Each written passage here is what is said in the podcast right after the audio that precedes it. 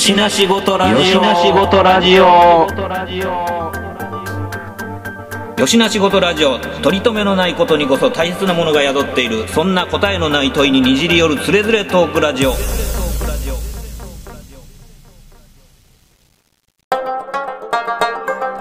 しの仕事ラジオやってよしの仕事ラジオ？知らんはい、始まりました。よしなしごとラジオです。今回お届けするのは私、トミーと、タギーです。よろしくお願いしまよろしくす。お願いします。はい。というわけで、あの、まあ、最近ちょっと頻繁に出ていただいてるタギーさんなんですけども、ねえーこの間、まあ、あの、一緒にちょっとお出かけして、はい。えーね、もう対面収録もしたんですけども、その時に、あの、まあ、アニメージュとジブリ展に行って、まあ、うんそれの、まあ、感想収録をしたんですけども、その時に僕、あの、まあ、えっ、と、結構、まあ、書店に並んでたアニメージュを、こう、まあ、横目には見てた記憶はあるんですけども、はい。まあ、案外買ってなかったなって思ったんですよ。まあね、その、まあ、当時、まあ、小学校高学年とか、中学校ね、1、うん2年生とかっていう、まあ、言うたらお小遣いが、そうなんですよまあ、。そ財源がそんなにね、そうあの限られているっていう中で、そんな中で、さすがにちょっと結構高額な雑誌でもあったし、えーまあ多分ね、立ち読み程度はこうパラパラしてたと思うんですよ。うんうん、あの、僕たちの思い出の某書店でね、そうですあの、ね。平積みされてるのを、まあパラパラと見たりとかしてたとは思うんですけど、まあ、え N, N 川書店ね。N 川書店にね、そうなんですよ。あの、まあ、暇さえあれば行ってたんでね。あのまあ、最後は言ってましたね。うん、だからまあ、うん結構立ち読みとかはしてたんでしょうけど、まあ意外と買ってはなかったんやなって、なんかうんこの間言って、うん、思ったんですよね。で、まあ、今回はね、まあ逆に、ほんだら何買うててんと。ああ、なるほど。うん。まあ、ねあの、少ない小遣いひねり出して、まあ、買ったり買わなんだりですけども、まあでもなんかいろいろこう手にしてた雑誌はあったなと思い返して、はい。うん、なんかそのことをちょっとこう喋れたらなと思って、まあ今回立ち上げたんですけど、はい。あのーまあ僕から言わせてもらうと、僕多分ね、うん一番最初にうん。買った、その、まあ、月刊誌、まあ週刊誌でもいいですけど、月刊誌で言うと、うん。多分ホビージャパンやと思うんですよ。おーもう、まあ、その道のど真ん中って感じですね。ですよね。ねまあまあ、あの、折しもやっぱガンプラブームもありましたし、え。うん。で、まあ、そのなんかこう、プラモデル関係の、なんか、うんガンダムプラモ大百科みたいなあのこうごっついね、はいはコロコロした本とかも確かにありましたけど、い。うん。その、なんかこう、模型作りのなんかこう、指南書じゃないですけど、なんかそういうこう、レビューとか、はいああるいはまあなんかこう、ちょっと改造法みたいなのとかも、うん。ね作例みたいなね。ね、載ってたのもあって、なんか一番最初、だからまあ定期購読ほどは買えなかったですよ。確かに高かったんでね。うん、小学生とか中学生には無理やったんで。うんでもまあ飛び飛びながら、なんかこういい特集やなって思ったやつを買い出したので、多分ね、ホビージャパンやったなって思うんですよね。うん。いかにもあれですね、そのトミーさんらしいチョイスですよね。多分。そうですよね。うん。うん。うんまあ、あの、それがあって、まあ今につながるっていうか、よく、ね、伺える。うん。うん。うん。そうなんですよ。で、やっぱりそのなんか、まあ月刊誌なので、うん。まあ、なんていうんか、ほんまに、まあ最初はまあ興味のある記事だけをこうパラパラって見るじゃないですか。はい。で、こうまあ一月間あるんで、うんでまあこう、小中学生ぐらいの一月なんてまあなかなか長いですよ。そうですよね。でその間、まあもうこう、永遠ね。もうずっともうパラパラパラパラ見るわけですよ。その最後ら辺もなんか見るとこなくなって後ろの方のなんか広告の端の端までまあ隅々までこう眠り倒す感じでうん。まあ見るんですけど、まあなんかその時の、あの、あることない、あることないことっていうか、ないことはないんですけど、その、うん別に興味もなかったであろうけど、こう貧乏根性でこう寝め回してた、その雑誌の隅々の、その断片的な情報とかって案外こう後に生きてることあるなと。そやね。その、その当時はもう全然ビビットな情報じゃなかったのにも、うん変わらず、なんか案外お仕事してみたら、確かこんなこと言ってたよな、みたいなそことあったりね。う。まあ、しますよね。そうなんですよ。なんかそういうね、あの、セオリーのないものづくりのお仕事をしたために、あの、その都度都度で、なんかこう、目の端、耳の端に引っかかってる情報で、これやったらいけんちゃうけ、みたいな、こんな材料、そういえば見た覚えがあるなとかっていうのって、割とそういうとこの蓄積やったような気がするんですよね。、本当にね、そのね、こう、テスト勉強で覚えなあかんとこ全然覚えられへんのに、何にもこうノーマークやったもんとかは、なんか結構記憶のこう、なんていうんですか、そういうところにこう挟まってて、そうですね。案外こうサクッと取り出したりとかできるっていうね。いやーそれも反復の賜物やと思うんですけど。あほんまにね。ね、だからまあね毎月買えない雑誌やったんで多分まあそれをまあ23ヶ月こうね、こう眺め倒すわけじゃないですか。だからねそういうところでなんかまあこういう素材こういう道具とかっていうのの情報なりなんなりがうん。ねあのまあその時々にこう特集してるあんまりその時はもうガンプラのことしか考えてなかったけどうんなんかこう、えー大事に第二次大戦ドイツの軍用機のあれやこれやみたいな記事とかをうん、まあ興味なくってもまあ見ててそれがなんかちょっと覚えててみたいな。後に映画見た時にあって思ったりとかああ、そういうのもあるな。っていうようなねなんかそういうのになんかつながってるなっていうようなことって、うんうんまあ僕の場合はそうなんですけどみんな命名ちょっとずつあると思うんですよ。うんうん、なるほど。うんねタギーさんそのなんか一番古いその記憶というか一番最初に買ったであろうそういう週刊誌月刊誌で言ったら何かあります？一番古い。それ結構難しいけど、うんまあまあ、その、せやななんなんやろ。まあ、それこそ、どうやろう。ああ、僕はね、あれかもしれない。アニメージュとかも買ってたけども、うんそれよりも前に、やっぱり僕はあれですね、その、こう、モデルガン系の雑誌ですね小学生の時から、ねまあ中学生にかけて、あの、エアガンとか結構興味があって、はい。まあ当時はちょっとガンプラブームからちょっと、ラジコンブームみたいなそうですね。のに、はいはい。ちょっとこう移行しかけていて、まあこう全然メインストリーム、僕がまあこう好きなものっていうのはちょっとメインストリームからちょっと外れてるなっていうところではあったんですけど、うん。まあそっちに割と興味が出て、えーその、な結構ね、高い雑誌で、そうですね。当時でもね、700円ぐらいしたんちゃうかなと思うんですけど、あの、うんうん。ガンっていう雑誌で、月刊ガンでしょ？そうです。月刊ガンです。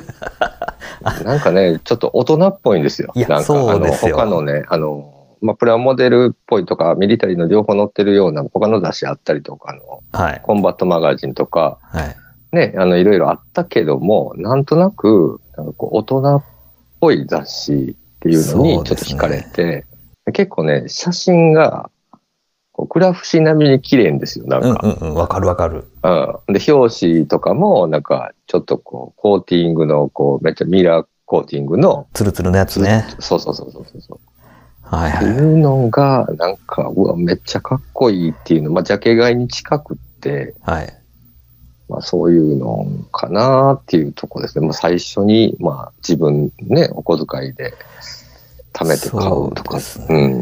だからそのラインのその雑誌のラインナップで言うとね多分あの当時そんななかったでしょ選択肢としてまあ、そんなにね、まあ、2、3種類の中からどれを選ぶかみたいな。うんでっていなんかうレベル。うん。僕なんか君がそれをこうあの買う場面に遭遇したことがあってなんか一緒にまあうん本屋さんに行こうかって行って、N 川書店に行ったから。そうですね。うん行って、ほんで、それを、あの、月刊ガンを手にして、買うシーンをまあ見て、あなん、なんちゅう渋い本買うんやって僕思った覚えはありますよ。まだ記憶にありますよ、それだから。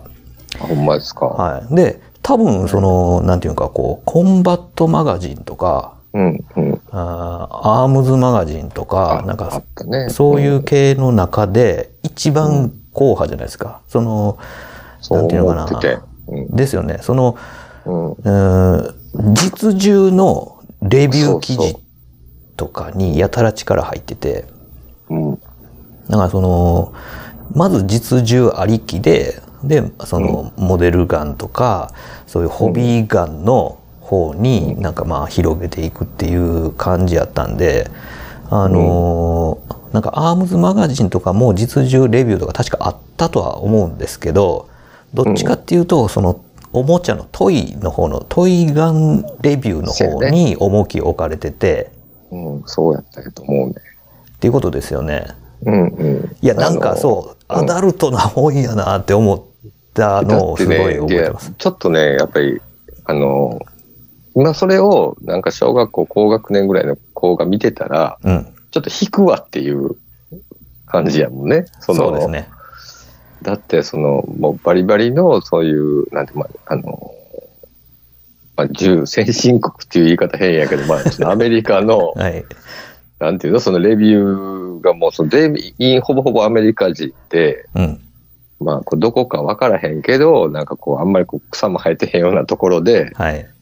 あの、なんていうの、日本では売ってへんような細長いでっかいスイカとかを台の上に置いて、はいはい それをね、バーンってこう撃って、こう炸裂してるみたいな、はい。はいはいはい。なんかね、まあ、この、まあ、でっかい銃はこう、こんなにすごいんだみたいな、うん。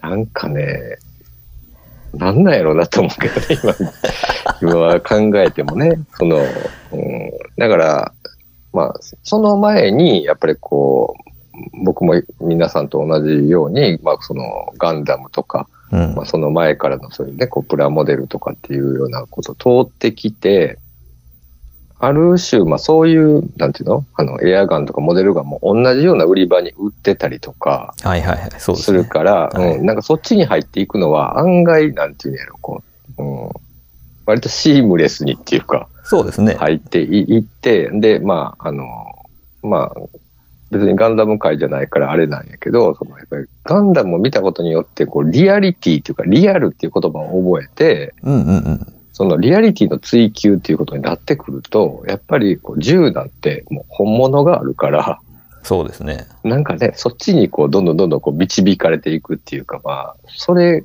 が正当性やと思ってたから、多分。うんうん。うん、なんかね、多分そういう思考で、まあそういうもん選んだり好んだりとかしてたんやろうなとは思います。なるほどね。なんかその、うん。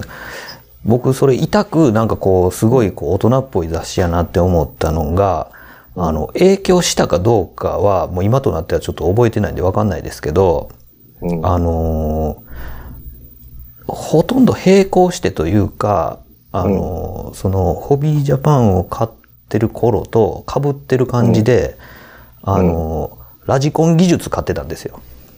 買ってた。トミーさん買ってたよ。ね、で、いや、あれもね、めっちゃ渋い。渋いでしょ、あの雑誌。そうなんですよ。あのーうん、なんか、変な言い方やけど、あんまりカジュアルじゃない。カジュアルではない。全くカジュアルではないです。なんか、なんか、あの、あれやんな、その、無線やってる人とかうん。と同じ匂いするそうそうそうそう。感じや。なんか、ハムの人とかと、うん、そうです、そうです。ハムはハムでも違うハムの人なんでね。そうやな、ハムの人な。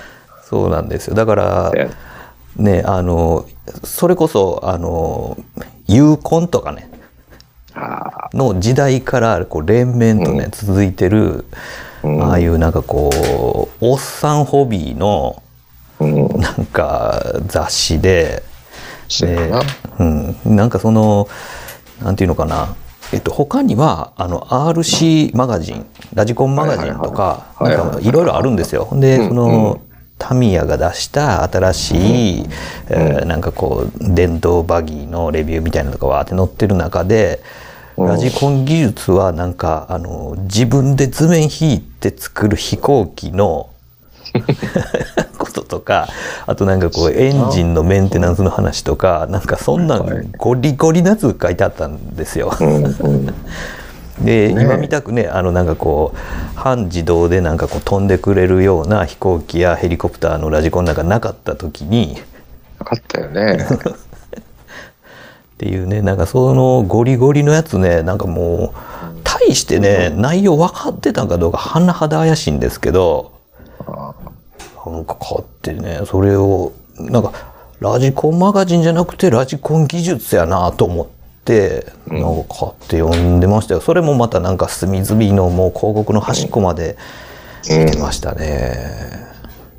それを買ってたんはなんかよくなんか知ってるわ。その買い買いに行ったかどうかの目撃はまあ覚えてないけども、うんうんなんかずっとまあこのなんていうの一番こう渋い路線を行ってはるなっていうのはなんか 傍らに見てても、まあ文字数とか多いやつだから、もともとそういうテキストが多くて、で、あの、なんていうの、今みたいに何々オタクみたいな、えーある種こうファッション化したような、はい。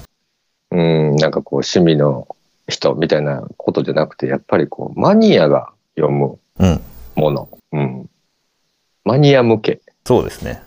ていうのがね、そうそれを強く感じましたね。だから多分そういう意味ではあの月刊ガンと同じめちゃくちゃ硬派な 路線の雑誌やったと思うんですよね。うん。まあ、だから、そんな12、3歳とかであんま読むやつちゃうやんな。ですよね。ね。そうなんですよ。うん。だからなんか漫画雑誌もうん。その週刊漫画とか月刊漫画とかっていうのもうん。ほんま買ってなくって、買ってなかった。っていうか、ね、もう手が回らへんかった。その、ね直に言えばね。その周りは結構、マガジンだの、ジャンプだの、サンデーだのっていうのを、まあこう、毎週ね、何曜日とかって言っても買って、それ、塾に持ってきて読んでる人とか、ね、いましたよね。うん。うん、学校持ってきて読んでる人とかっていうのはいてたけど、やっぱり、なんかね、ちょっとやっぱ違うかったんですよね。なんか、あの、思考性っていうか、その、うん。だから結構その辺はね、割と疎かったんかなと思います。うん。そうかもしれないです。うん。だから割とそうそのなんかこうゴリゴリのところからうん。多分僕はあの、うん。まあ、自動車とかバイクとかそっちに、あの移行していく感じなんですよね。うん。うん。うん、だからなんやろあのその年齢ごとのあの、ファッション誌みたいなんとかうん。まあ、ファッション誌までいかへんまでも、その、なんていうのかな、こう、例えばまあ、中学入ったら中学1年コースみたいなのとか、あるじゃないですか、うんうんその学年ごと、小学館雑誌みたいなのとか、はいはい。あるじゃないですか。ああいうの小学6年生とかね。そうそうそうそうそう、うんっていうのって、もうほ、ほとんど触れたことないですよね。うん。うん。僕も小学校低学年の時に親が買ってくれたもんをたまに見るっていうぐらいで、はい。うーん、なんかね、その、うん、そういう定期購読みたいなこう感覚もなかったし、だなそう。まあまあまあ、うん、高学年になってからっていう感じやとは思います。うん。うん。そうですね。だから、まあ僕の場合はほんまにそんなんで、そういうところからスタートして、で、なんか、ホビージャパンから、あの、多分モデルグラフィックス模型師、同じ模型師でも、モデルグラフィックスの方が多分ね、あの、後から後発やったと思うんですよ。うん。で、その名の通り、まあ、モデルグラフィックスということで、あの、写真結構綺麗そうやねな、ううんん。で、もう一つ大判な雑誌やったと思うんですね、確か。うん。うん。っっていうのもあって、それをまあちょろちょろ買うぐらいになっていきながら、だから模型紙もまあ、あの、きっちり毎月は買ってないものの、うん。うん定期的にはまあ気になる記事の時は買うみたいなことは結局まあうんうん高校生の時もやってたような気しますうね。ん。なんかしてた気するわ。はうん。まあ、あの、モデルグラフィックスになったんやなっていうのはなんとなく思ってた。い。ね、なんか、当時ね。う。ん。そっちの方がなんかこうちょっと、なんていうか、当時の言葉で言うとなんかトレンディーな気がしたんですよ。うんうん。ねえ、その、全然こう、服とかの情報入れへんのにね、なんかそのめっちゃかっこいいビジュアルとかに関しては、やっぱりこう、やっぱりこっちやろうっていうようなこう思考性っていうのはどんどん高まっていったんやろうなと思いますよね。うん。うん。そう、だからまあ、あの、どっちかっていうとそういう、うんファッション誌っていう数えていいのかどうかわかんないですけど、まあファッション誌か。うんえっ、と、うん。ファインとか創刊したでしょ？買ってたわ。ね？それ。あれまあ、ファッション誌買ってないと思ってたけど、買ってた買ってたやろ？あれは、まあ、あの、なんていうか、サーフファッションとかの、まあ、走りというか、アメカジ系うん、ですよね。その、ももう西海岸系もろ出しみたいな。うんうん。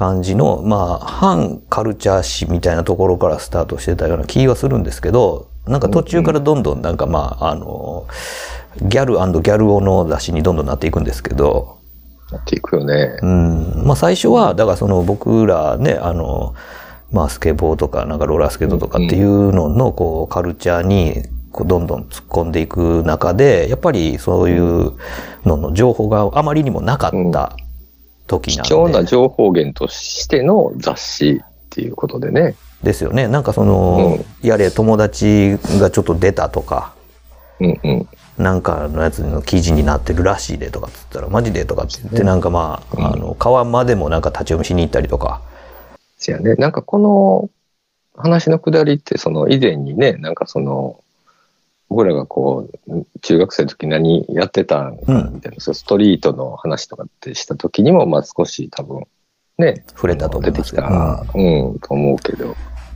そうなんです。それがファインとかをはじめとする、なんかそういう、うん。なんかサーフ系の雑誌やったなって思いますけどね。うん。ですよね。なそれがなんかまあ、あの、なんていうかな、同正面からファッションの、こう、なんていうかな、こう、情報を得るために、うんその、手に取ってたわけでは全くないにせよ、うん。まあ見てたファッション誌なんかなっていう。感じですけどね。うん。確かに。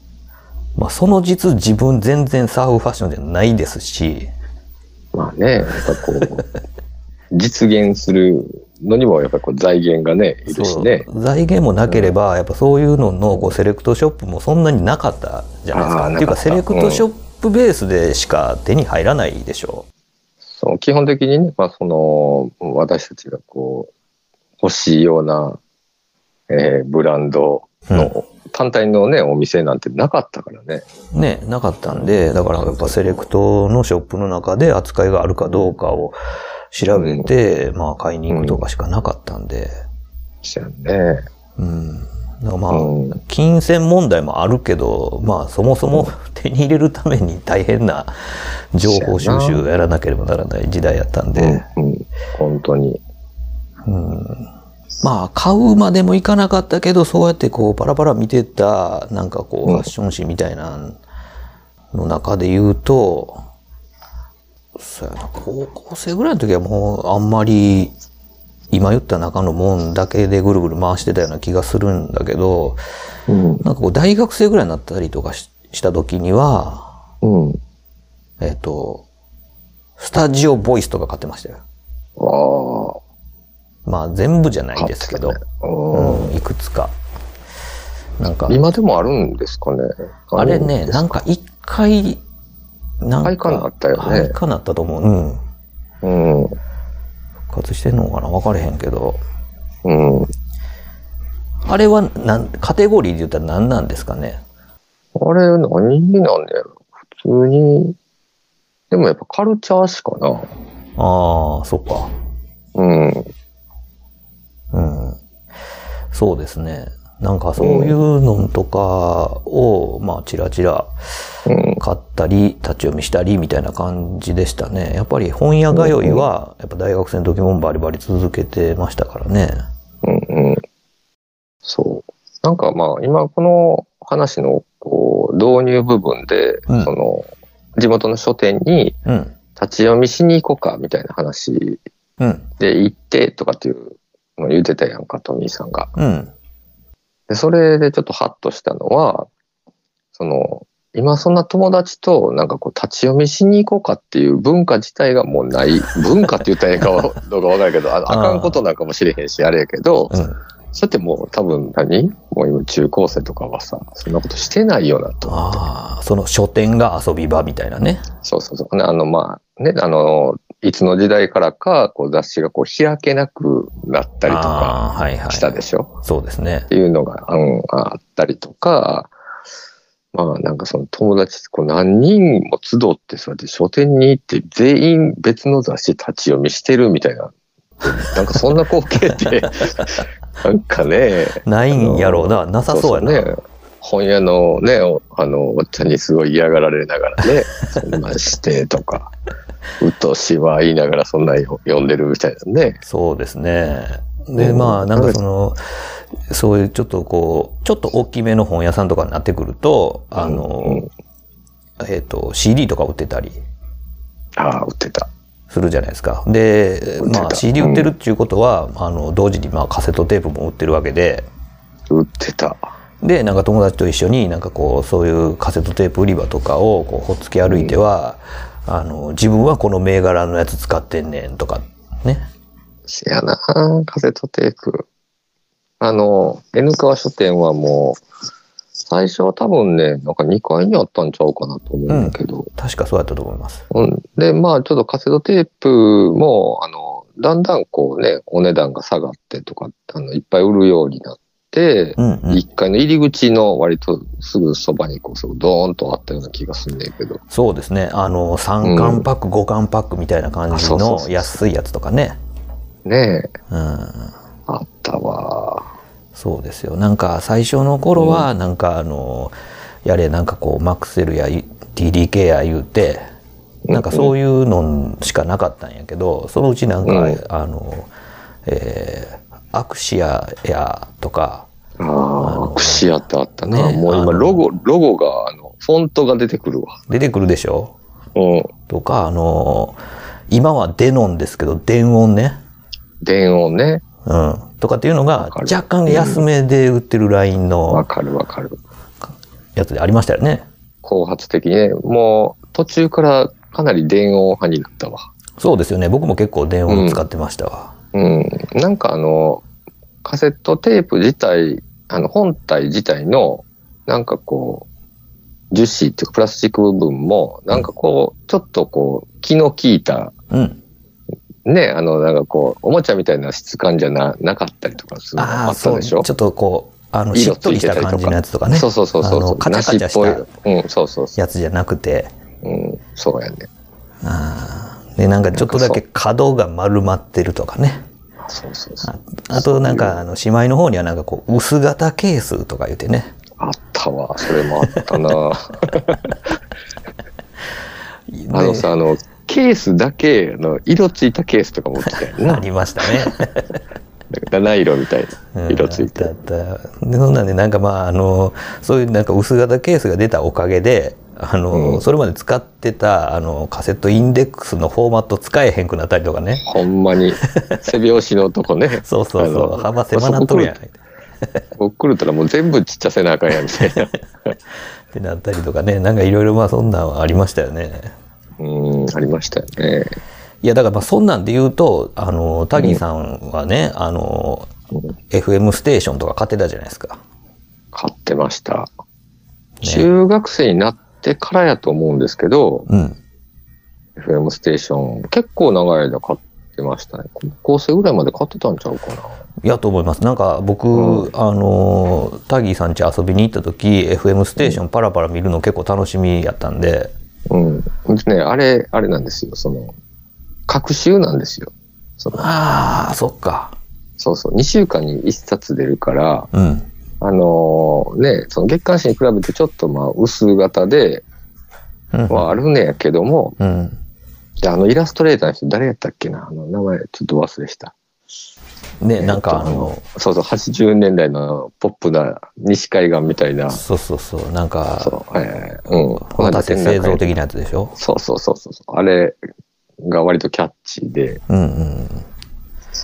買ってたないや、あれで、なんかその、まあ、並みる、当時、こう、うんまあ、えっ、と、ガイタレ来日ラッシュ。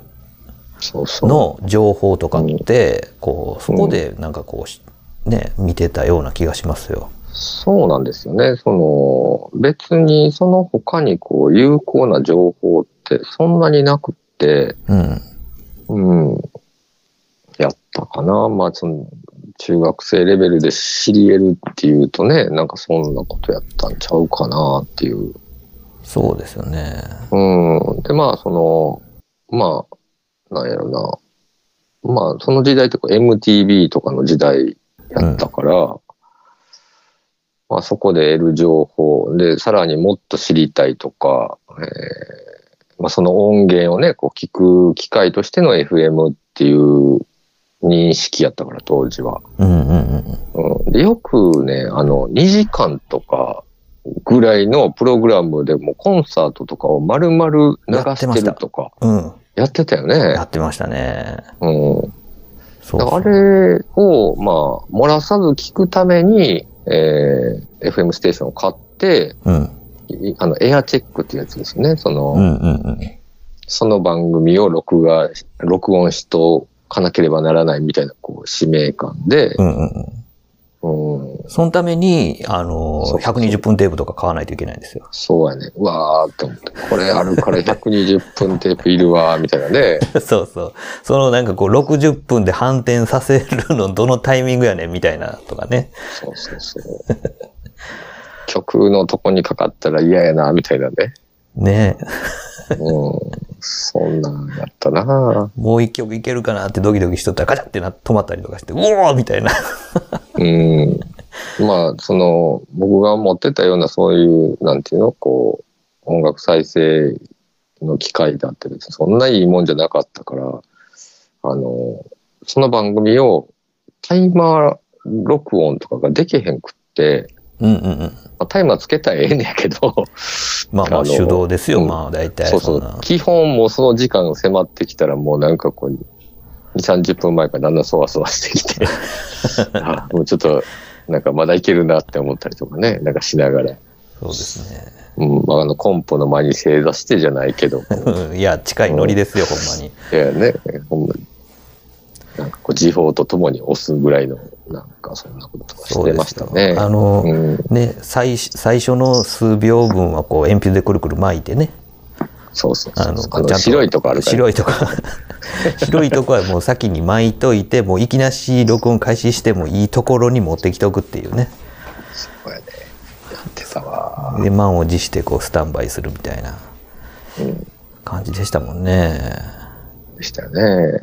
で、まあ、その FM ステーションは、まあ、その、まあ、なんていうの、あの番組欄もあるし、うん。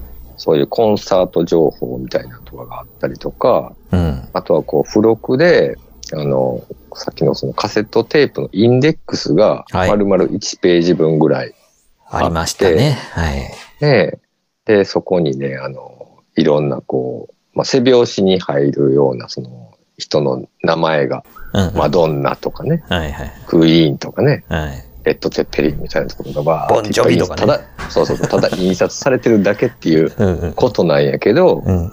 なんかそれで、なんかその、録音したものにそれ入れて、なんか完成したみたいな気持ちではありましたね。いや、そうでしたよ。で、なんかその、カセットレーベル作りでね、なんかもう一生懸命そうやってね、あの、もう字下手くそやから、これ何度かならんのかっつって、なんかこう、ね、あの、インレタでね、作ったりとかしてたんですよ。そうそうそうそう。インレタってわかるんですかね、競技の人。インレタね。スクリーントーンみたいなやつやね。そうそうそう。インスタントレタリングっつってそう、そまあ略してインレタなんですけど、なんて言うんだろう昔で言う、昔のもんで、そのなんかこう、こすって転写するタイプの、うんうん。そうやね。ね、で、アルファベットね、なんなんかバーっとずらっとあって、でそれらそをまあなんか選んで、この、うん。これはちょっと、あの、大きめの字で入れようとか、太字で入れようとかっていうので、何種類ももうシートを買ってきてあって、それからこう、ね、こすってみたいな感じでやってましたよね。なんか上の方大きい級数でね、下の方がそう。級数っていうかポイント数でね、うん下の方が細かくなってたりとかして、そうなんですよ。A ばっかりなくなるかなとか思いながらね。そうやね。母音がなくなりがちやね。いやね。それでなんか、あの、再び買いに行ったらなんかもうそのパターンのやつなんかもうなかったりとかすんのよ。そうそうそうそう。ね。なんかほんで、そうそうなんでなんか、当時、まあ並行して、なんか、うん。いろいろやってたのは、あの、だからそれ、それを使って、こう、ガンプラにうん。いろいろね、なんかまあい入れたりとかしてたんで、もうなんかもう、ねあの、ザクなんか作ろうもんならね、もうなんかところ構わずね、そこら中に06って入れるんですよ。そやな。MS06 ザクなんで06って、うんとにかくなんか入れなあかんなとは思ってんねんけど、なんかその、06こって書いたらもうリアルやから。うそう、もうれは06や入れといたら間違いないやろみたいなもんで、青みたいに06ばっか入れるんですよ。うんでね、まあそんなん、なんかこう、インレタ、インレタの話で、できるシーンそんなんないんでね。今インレタねすごい懐かしいけど。そうやねんな。なんかまあ、その、まあ、それまではこう、プラモデル付属の、うんなんていうの？あの、デカール。デうんうん。ね。スライドデカールやつね。そうそうそうそれをまあ、まあわしは酔ったわとか言いながら、そうですね。こう貼ったりとか、ちょっと破れたやつをこう貼りながら、こう、あの、うまいことこう、破れてへんみたいに貼るみたいなとかうん。してたけど、まあ、インレターもっと簡単やし、あのね、失敗がないし、うん。まあ、ないとは言い切れんけど、そやなよしな仕事よしな仕事 Radio. 活字ね。活字がこう、そうそう、手で書く以外の活字なんかもなかったから、そうなんですよ。うん。うん。それが多分すごいことやと思うねんけど。だからなんかその、僕ちに、あの、めちゃくちゃ初期の、うん、あの、ワープロが入った時に、はいはい。なんか、喜びさんで作りましたけどね。君やってたわ、ワープロ。あの、なんていうの、3行ぐらいしか入れられへんようなやつやんな。ああ、その、違ううん、あの、ディスプレイデがィスプレイが。一行表。表示なんですよ。一行か。何上から来たな。一行表示で、で、あの、なんかね、選択制で、その開業ピッチとかもね、うん。選択制になってて、で、うんその、全角半角と、その開業ピッチのわずかなバリエーションの中から、あの、選んで、で、なんちゅうかな、こう、経線を書くんですよ。うんうん。で、それで、なんかカセットテープのインデックスを、めちゃくちゃ計算して作りましたよ、なんか。まあ、これ、一行分何ミリ、何何ミリ、コンマ何本か、みたいなとかやんな。うんなんそれが、何文字、半角が 0.5マスやからみたいなんで、やって作って、で、それを一生懸命作ったやつっていうのが、あの、薄型ケースによっても玉砕されるわけですよ。なるほどな。確かに。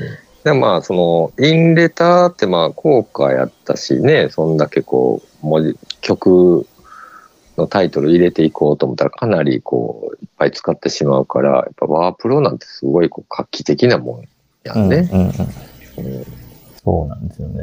だからまあそんなんで、いろいろまあ、工夫してやってましたけど、うん。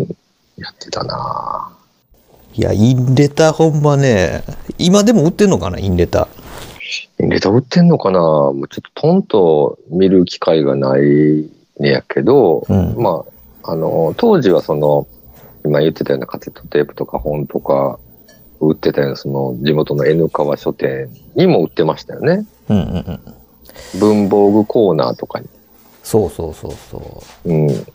もうそれはあのカセットテープのインデックスを作るために、あのうんやる前提であの、うん思いっきりインレタも売ってたじゃないですか売ってましたよね。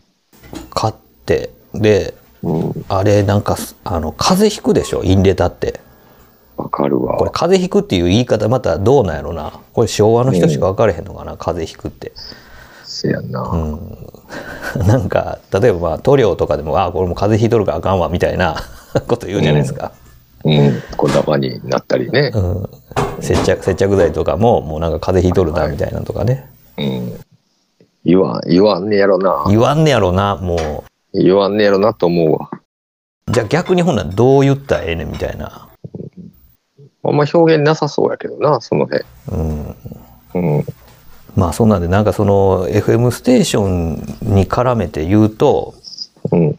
あれですねそのタギーさん月刊ガンしかりねはい。その FM ステーションもなんか僕らにとってのあの、うん外国ってまあうん。もう8割アメリカじゃないですかそうやね。残り2割がまあそのなんかこうイギリスまあヨーロッパとかそんなんあったんかもしれないですけどとにかくうん外国外人やっつったらアメリカ人やと思ってたじゃないですか。うん。とにかくアメリカ人ですよね。ってな感じでなんかその、そういうあの前にあのドクタースランプの話をタギさんしたことあったじゃないですか。うん。はいはい。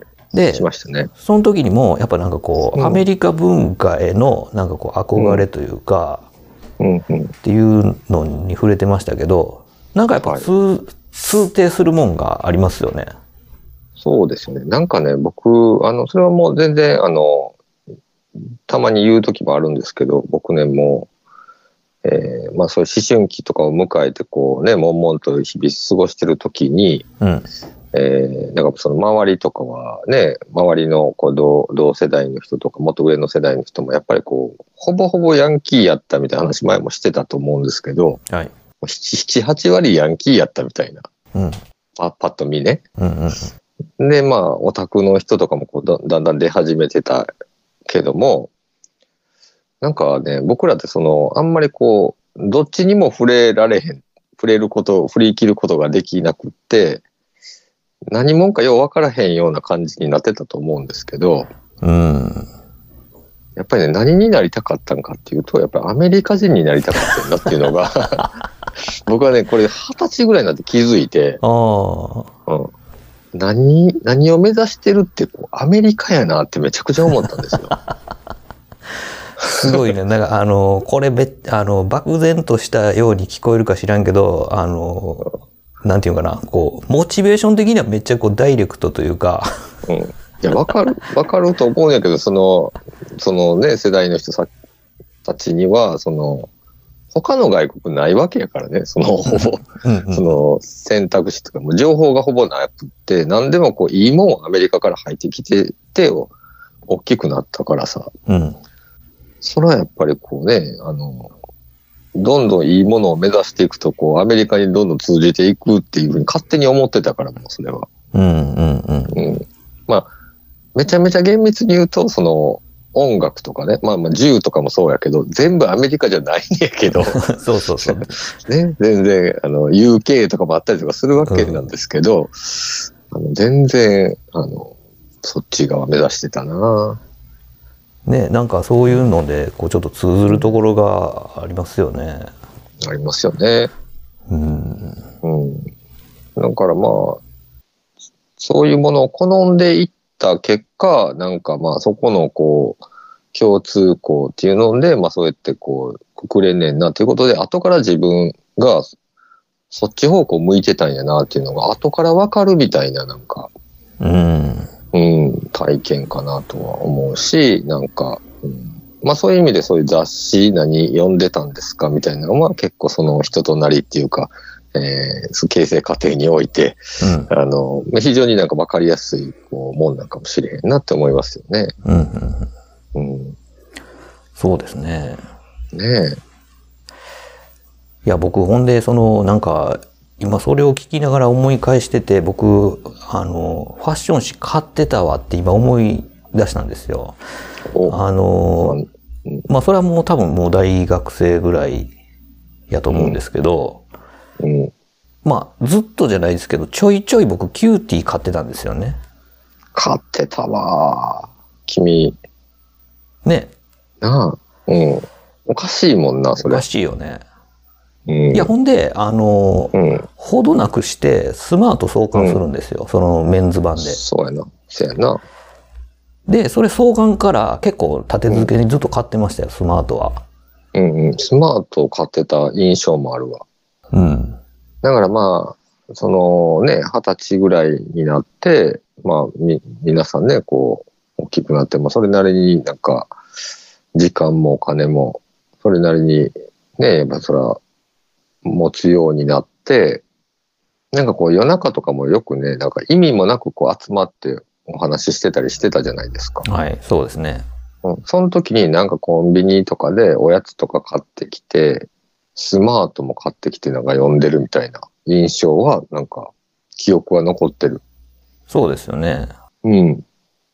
なんかの弾みで多分 CUTiE を買って、ほんでそれのなんかこう、連載かなんかが気になってちょいちょい見るようになってたっていうところにスマートが創刊されて、うん。で、あの、創刊から見ることってないなって思ったんですよ、その時多分。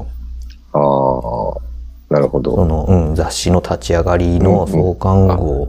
もうね、すでにあるもんやったもんね。それまでこう手にしてきてたもんは。そうなんですよ。うん。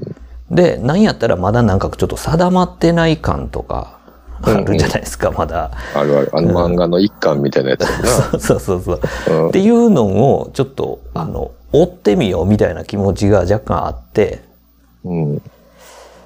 で、買ってたような気がしますね。その、なんでそんな、まあ、 CUTiE って当時、まあ、どういったの ?10 代後半とか、20代前半ぐらいの人が、の女性が読むような雑誌やんな。そうですね。完全にそうですのね。うん。で、えーかなりこう、あれやな、カジュアルに振った。そうですね。あの、まあ、どっちかっていうと、原宿系ですよね。原宿系ですよね。まあ、そういう、まあ、そんなね、今みたいなカテゴリーがない時代の、うん。で、なその、まあ、宝島社でしょ？で、その、多分やけど、その、まあ、あの、全然その盤石の、その、あの、アンアンノンノの画画像とかあるじゃないですか、その、うんうん。王道女性ファッション誌みたいな。はいはい。あれもう70年やからね、創刊が。でしょ？なんかそういうのとかって、なんかもう、もはや、こう、仕掛けてきてるわけじゃないですか。その、なんていうか、流行りとかも。そっからやで、そのメディアミックスみたいなのは。でしょ？なんか、そういうんじゃなくて、あの、なんか宝島の他のいろんな本あるじゃないですか。なんか変なうんうんサブカル本みたいな。はいはい。であんなんから、あの、宝島の、あの、いい意味でなんか適当な感じとか、うん。っていうので、あの、その、まあ言ったら、あの、は、流行りをこう仕掛けて作ってるんじゃなくて、なんかもう、もっと目撃してる感に近い、あの、スナップショットに近い、なるほど。あの、ファッションスナップ誌みたいな感じの側面ってあったじゃないですか。はいはいはい。うん、っていう部分の臨場感の方が、なんかおもろいと思ったんでしょうね、きっと。まあ、今、今感があったりとかするんだよな、なんか、うん。こう、うん。ストリート感があるね、それにも。うん、うん。前もなんか言ってたけど。うん。そうなんですよ。だからその、まあ言うたら、こう、まあ、ね、こう、電通博報堂ラインが打ち立てた、今度はこれをちょっと入らして、ちょっとまあお金回していきましょうかみたいな話じゃなくって、うんうん。なんかこう自然発生的になんかこう湧き起こってる、のがどうやらなんかこうね、あの原宿あたりではこんなことになってるらしいなっていうのとかがね、うんうん。なるほどうね。ん、っていうのをなんか垣間見えたような気がしてたんやと思うんですよ。ほんまはどうか知んないですけど。まあ、なんかそういう匂いがあったんですよね、そこに。うんトミーさんからしたら。うん。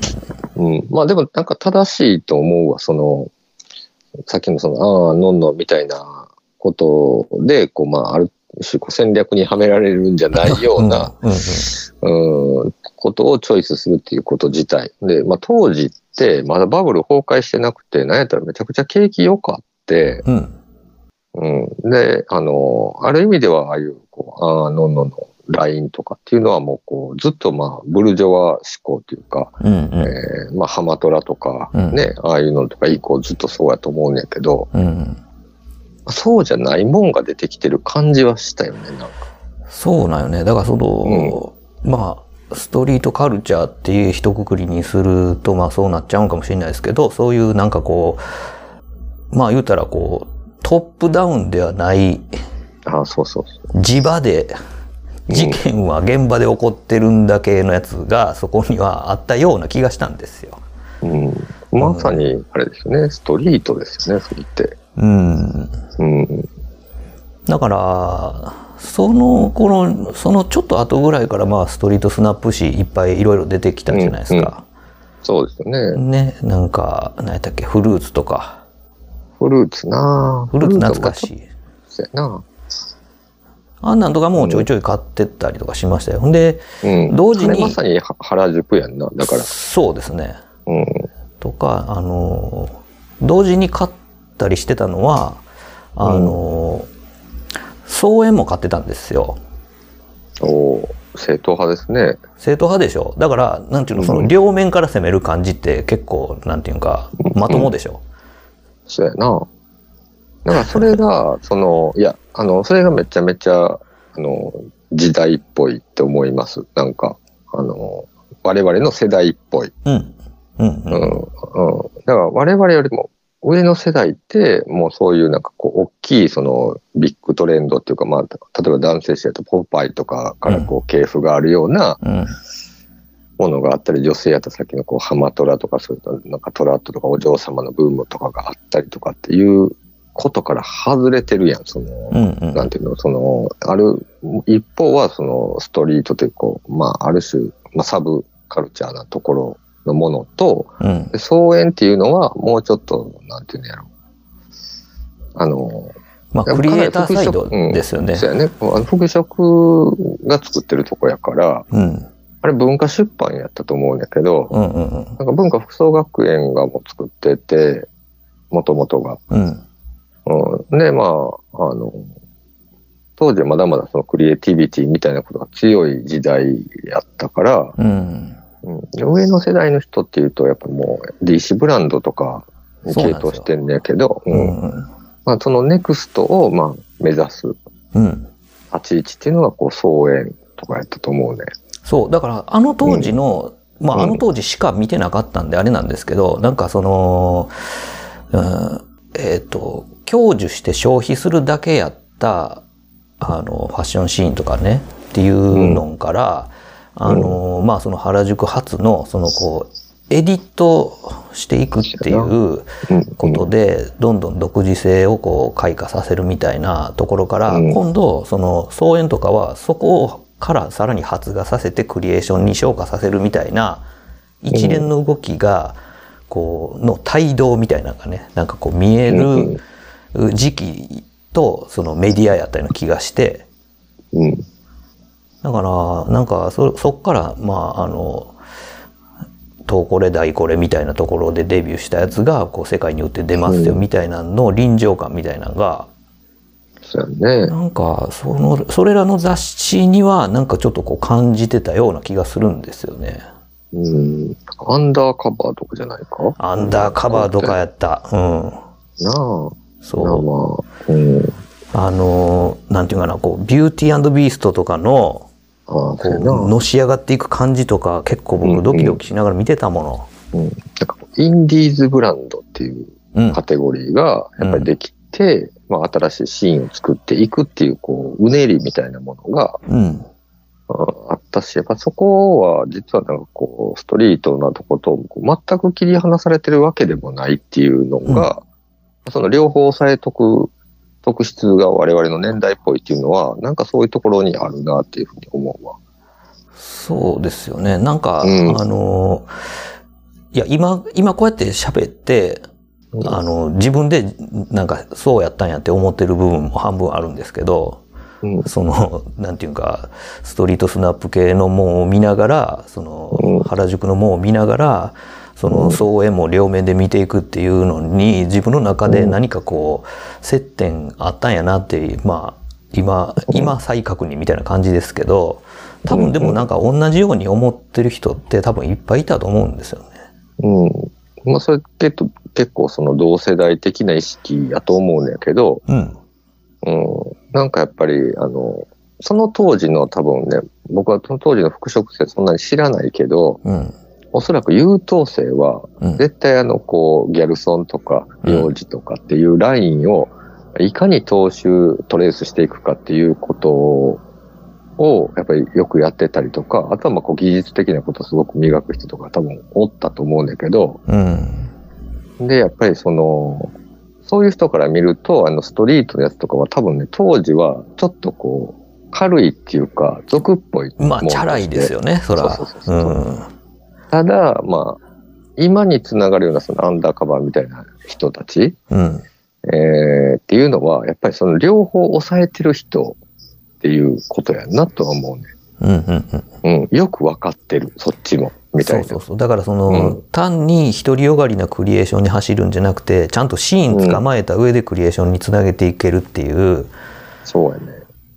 のがねだ、からもう、うん。だからもちろんね、その、川久保玲も学ぶべきとこがいっぱいあるし、えーもう片手には藤原宏を持ってるみたいな、うんうんうん。うんなんかそれをこう両方ぐしゃっとしてなんか自分のものをこう出してくるみたいな感覚っていうのは、まあ、あの、すごく、まあ今につながってるやろうなっていう今すごく思いますけどね。そうですよね。いやー、なんかね、あの、うん今、その、そこで、川久保玲と、あの、藤原宏が、こう、表裏一体で語られるのは、確かにそうやなっていうところで、まあでも、うんあの、ね、僕らの、こう、目の前を常に、こう、チラチラチラチラ、こう、藤原宏が、こう、そうやね。歩いてるじゃないですか。そうやね。これね、藤原宏も、あの、ちょっと一回落ち着いて、藤原宏会やりましょうか。あ、そうやね。しかまあ、あの、すもう多分僕もね、そこまで詳しいわけじゃないけども、うん。もう嫌になるぐらい藤原宏やと思うで。そうですよね。今。うん、そう。だからその、なんていうかな、こう、えー崇拝しようが、あの、うんなんていうか、こう、意味嫌おうがに関わらず、藤原宏がもう食いになって、僕らにこう、さっつき刺さってるというかね。そうなんようね。ん。っていうところが、なんかその、まあ、ファッションのみならず、いろんなこう、ミュージックも含めた、こうんううんカルチャー全般に、あの、横たわってるじゃないですか。いや、マジで。あの、どこまでおんねっていう。うん、だからまあ、我々の世代からする、その目の上の単行部みたいな ことって、うん。その塊やと思うんですよね、やっぱり、うん本当は。うん。そうですよね。うん。いや、なんか、あの、うん。全然だから、あの、うん。僕、そのファッション誌も買ってるやつないわけじゃないけど、あの、うん多分見てる場所が全然違うくって、うん。まあ、ね、そら、あの、おっまあ、おっさんっていうか、あの、当時は僕おっさんじゃなくて全然、あの、若者やったんですけど、うん。そのね、若者のあんちゃんが、そのなんかまあ、あの、装苑と CUTiE 買ってるのどうかしてるぜっていうのは、まあ分かりながら言ってるけども、なんかそこは、まあ、何を見てるんかって言ったら、まあ、見てる場所がちょっと違うっていうね。まあまあ、そうやね。うん。うん。まあ、当時の方が分からへんかったわ。その君の、その、トミーさんの、え、何考えてそんなに見てんねやろっていうのが、ま あ、あんまり言わんとこみたいな。そっとしとこうみたいな。そうそうそうそう。いや、僕もなんかそんな別に体型立てて、もうなんかあの、ね、見てたわけではないんでしょうけど、まあ今からね振り返ると、やっぱそういうふうに、こう、こっち裏、こっち表みたいな感じで見てた部分はあったなっていうのはね。そうそう。なんかまあまあ、その、当時からすごい藤原宏とかの辛抱者でもないねやけども、うん。やっぱりそうやって横目に見てるっていうことが、えーしばらく経つと、さっきのあの、一番冒頭の話に戻るけども、うん。なんか役に立つみたいなところがやっぱり出てきたりとかするから、ああ、うんなんかまさになんかそういう人やなって思うわ。そうやね。うん、うん、その、ね、さっきのこの、なんかプラモデル作る技術みたいな話だけじゃなくて、うんえーそういうこう、知識としてのとか、えーまあ、その当時どういう活動をしてたんかっていうことを知ってるとか、うん。なんかまあそんなことも含めて、うん。うん、なんかまあそれがこう、好きじゃないし、全然興味なかったけど、なんとなく覚えてるみたいなね。うん。なんかそれがね、まあ僕は今そういうこうファッション系の、あの、専門学校とかで先生とかやってるから、うん。あの、めっちゃ役に立ったりとかすんね、それが。そうよね。あの、今はもうそれがちょっと歴史になってるからさ。いや、本当に。もうね、正当なファッションではなかったものが、もうむしろこう、メインストリームになってしまった時代において、うん。やっぱりその辺がこう無視できへんし、あの、う僕みたいにこう、あの、非服飾の人の方が、やっぱり、なんていうの、その辺をこう客観的に捉えやすいっていうか、うん。うん。うんもうちょっとそこみんな、あの、藤原宏論をやった方がいいよみたいな、うん。を逆にすごく思ったりとかするんですよね。うん。なんか。うん。そうなんよね。うん。すごいその辺はなんか、あの、感じるところはあるな。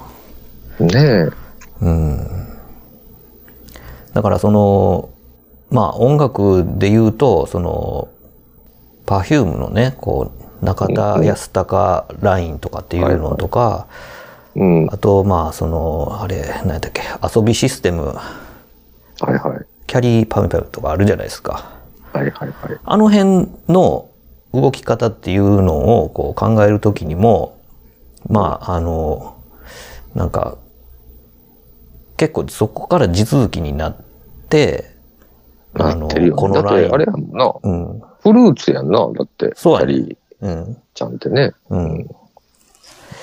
そうそう。だからそういうのとかの、なんかこう文脈というか、あうんの、系譜みたいなのが、こうクロニクル状態で、なんかこう、フォーマットが頭の中に入ってるかどうかで、じゃあ次何が来るのかとか、まあ何が来るのが読めなくったって、今は、あの、これのルーツでここかここまでたどり着いたんやねとかっていうのが見えたらちょっと面白かったりそうやんな。するじゃないですか。うん。あの、現状を把握するために、なんかそういうこう変遷を追って、っていう、その、なんて、フローチャートみたいな過程作って、うんうんうん。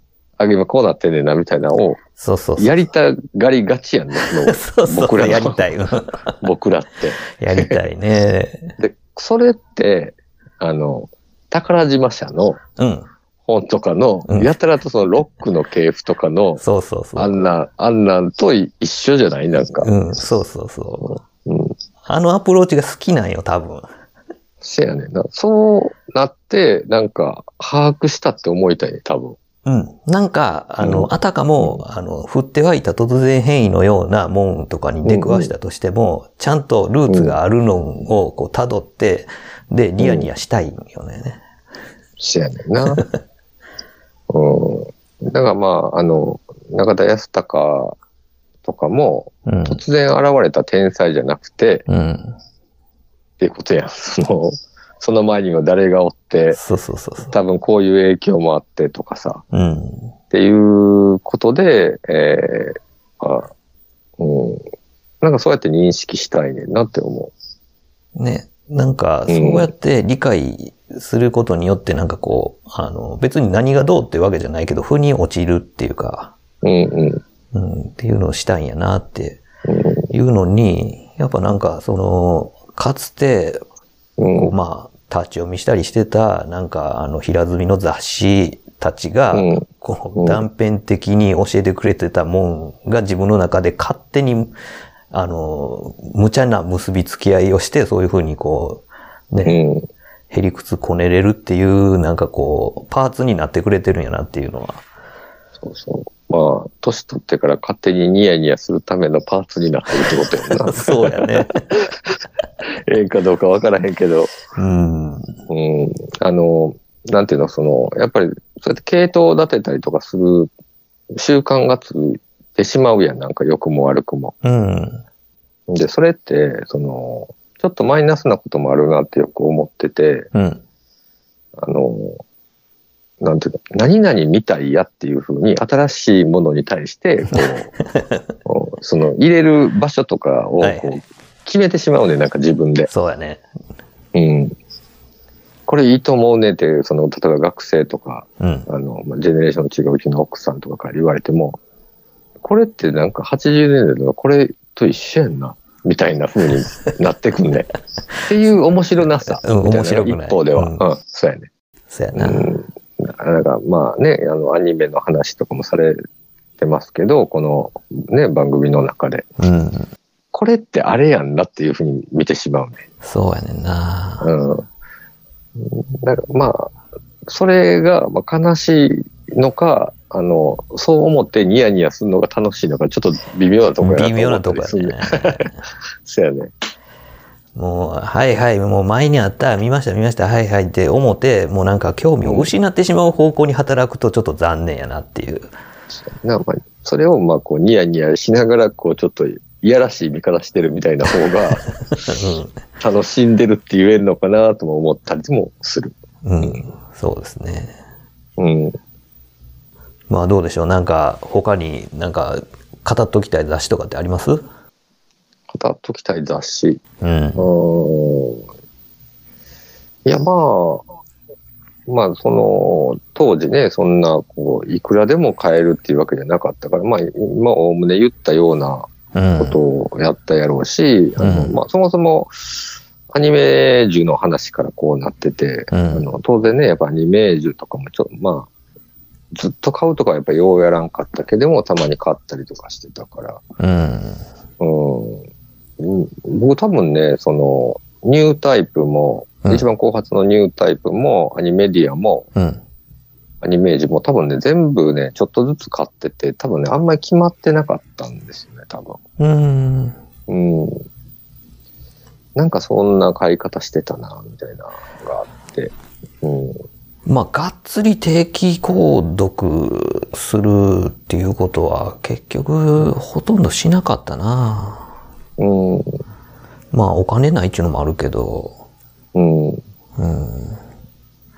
まあでも、そうやな。車雑誌とバイク雑誌は、まあ多少歯抜けあるけど、まあまあ、休まず買ってたやつはあるっちゃあるけど、カーグラとか買ってたのカーグラは高くて買えなかった。うん。ティーポは買ってた。ああ、ティーポ買ってたな。はうん、ティーポは安いんでね。いはいはい。あでもいい雑誌やんな、あれ。うんあれはいい雑誌やけど、でもまあ多分ね、あの、2年ぐらい買ってると、もうなんか企画がループするのよね。まあまあな。うん。うんそれでも何でも一緒じゃない？何でもっていうかまあ。まあそうやねうん。ホビー系の雑誌って。うん、まあ確かに。うん。そうやな。うん。まあ情報系やったらまあね、ずっと更新され続けんねやろうけど。うん。うん。やっぱりホビーってな、あの、よくこう基礎みたいなことからやっぱ始まったりとかね、そうそうそうまたするから。うん。そうなんよね。だから、なんていうかこう、うん、じゃあ、あの、入門編みたいな、なんかうん特集記事とかが組まれて、ほんでそこからまあうん入っていってってするんだけど、これまたなんか最初の、あービギナーさんへのみたいな感じの特集記事とかになったら、いやもうそれ知っとんねんみたいな感じになってくるじゃないですか。そうなって、なじゃあそれを卒業したら次どの雑誌になんねんとかっていうのがね。うん。うん。まあ今、トミーさん言ったみたいに、こう、あれやんな、その、卒業してんねやな。進級したり卒業したりしてんねやんな。そうやね。っていうことは、その、まあ、学校とまでは言わへんかもしれんけど、テキストやんな、それって。そうやな。小学1年生とか。うん。そうそうそう。うん。結局まあ、その知識とか技術とかを活かして、何らかのまんま食べてたりするやん。あの、我々とかって。うんうん。なんかそれってなんかほんまにテキストやなっていうのが今日はちょっと、あの、ああ、そうか。思ったな。うんうん。うん。だってその、ほ小学校、中学校の教科書に何載ってたかほんまに覚えてないんやけど、そうやな。まあマジで勉強せえへんかったし、うんあの、本当に覚えてないんやけど、そんな自信満々に言わんでも。うん、でもね、その何の雑誌買ってたっていうのは、例えばその、あの科目のここにこれ載ってたみたいなのと同じぐらい、うん。なんていうの、ほんまは昔の同じぐらい昔の話やのに、うん。なんかやたらとね、こう鮮明にあったり、役立ってたりとか、うん。結局、まあ、何のために勉強するのかっていうのが、半分以上はこう職業訓練のためやと思うんですけど、うん。そういう意味ではこう、職業訓練になってるじゃないかっていうふうに今思って、ああ、なるほど。だからまあ、学校では教えてくれないことっていうのは、何割かは雑誌が教えてくれたってことになりますよね。何割かっていうかもう、だいぶかもしれへんね、もしかしたら。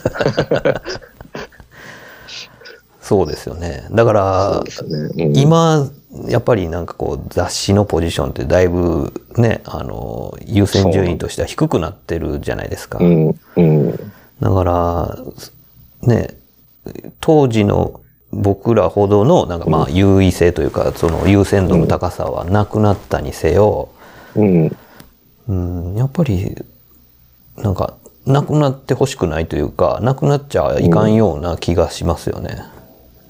いい換気しますよね。まあ、あの、君が、まあ、再三言ってたように、こう、まあ、月刊誌なんて、こう、多分、買った瞬間ってめちゃめちゃ集中して読んで、うん。その後、こう、反数して、うん。あの、次のね、発売日までほんまもう飽きるぐらい見て、うん。で、それってやっぱりね、その復習ですよね、なんか、ほんまにね。どびつこい。うん。そうなんよね。それぐらい教科書も読み込めばね、もうちょっとおつも良くなったんでしょうけど。ええなんかそっちじゃなかったけど、前もなんかそんな話、なんで医者にならへんかったんやろって言ってた話じゃないけど、なんか、そうなんやね。その選ばへんかったんや、やっぱりそれを。うん。うん、まあまあ、なるべくしてなってしまったっていうことですよね、だから。そうですよね。まあ、それ、まあ選んだんやろうけど、うん。い今さ、その、まあ、これ前回放送になるんかもしれんけど、まあそうやって、あの、アニメージュとかも、えー、月刊誌じゃなくなってみたいなうん。くだりをね、多分したかもしれないですけど、はい。で、まあそうやって廃刊にね、別でも廃刊になる雑誌とか、まあファッション誌とかでも立ち行かなくなって、うん。えーどんどんなくなってとかっても当たり前になってるけど、うん。まあ今の人は、えー我々がそうやってこう、舐めるように見てた雑誌の代わりにやっぱりこう、まあ、ネットから情報を得てるっていうことじゃないですか。うん。で、しかもそんな、あの、ありとあらゆることがそこから手に入るじゃないですか。うん。どうなるんだやろうなって思ってるんですけどね。ね、あのーうん。まあ、反数しようと思えば、ひょっとしたらネットの海は永遠なんで、見返すことができるコンテンツとして残ってる可能性はありますけど、うん。じゃあ見返すんかいう話ですよね。その、ね あの、雑誌というこう物理的な物体として手元にありゃ、やっぱりパラパラ見ることもあるんですけど、うん。ね、もう一回そのサイトを見に行くのかどうかっていうことを考えると、うん。まあなんか一過性の一回きりのなんか摂取、情報摂取になるようなやっぱ気がするなと思って。ねで、まあ、その、それをまあ、すごく否定的に言うつもりもないねんけど、うん。あの、まあ、その昔話が中心のこの番組で、あれやねんけど、そのぼ我々のその、まあ、雑誌を読んでたっていうことが、こう、学習っていうことにもしなってたんであれば、うん。その、学習になれへんのんちゃうかっていう、こう、怖さみたいな、今のその、社会の。仕組みが。だから、こう、舐めるようにみたいな、穴開くほど読んだりとかさ、うん。したから、こうふ、あの、役立つっていうところに行って、まあそれがこう、行くばっかの、えー収入にこう変わったりとかもするってことなんやけど、うん。えーそうじゃないやんか。そのネットの情報とかもい一回しか見ないかもしれないし、えー記憶しなくても探せば出てくるから、まあ、そもそも覚えようとしないっていうね。そうそう。まあ、覚えるっていう、あの、学習がなくなるとか言われてるけども、ほんまに、それで、なんかこう、いけんのかなみたいな、ちょっと不安はちょっと、なんか持ってたりするけど。まあ、でもそう、不安に感じるのは、その、なんか雑誌とかに、その、最適化された僕らやから思うだけで、そういうことですよね。うん。多分ね、ニュータイプたちはそんなことはないんでしょニュータイプちゃうからなう。ねえうん。まあまあ、オチのついたところで、まあ、この辺で締めましょうか。そうですね。はい。はい。だからまあ、あの、またね、ちょっと、あの、どんな形になるかわからないですけど、ちょっとまあ、はいあの、藤原宏を語るそうですねことをちょっとね、考えてみましょうか。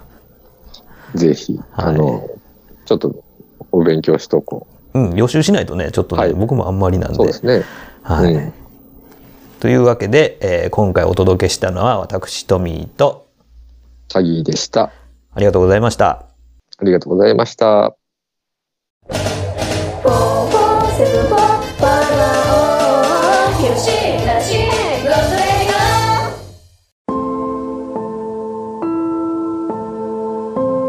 よしなしごとラジオではお便りを募集しております。メールアドレスは4474510アットマーク gmail.com 数字で4474510アットマーク gmail.com まで質問、ネタ、ご意見何でも構わないのでどしどしお寄せください。お寄せください。というわけでよしなしごとラジオ今回はこれまで続きは次回の講釈で。よろしく。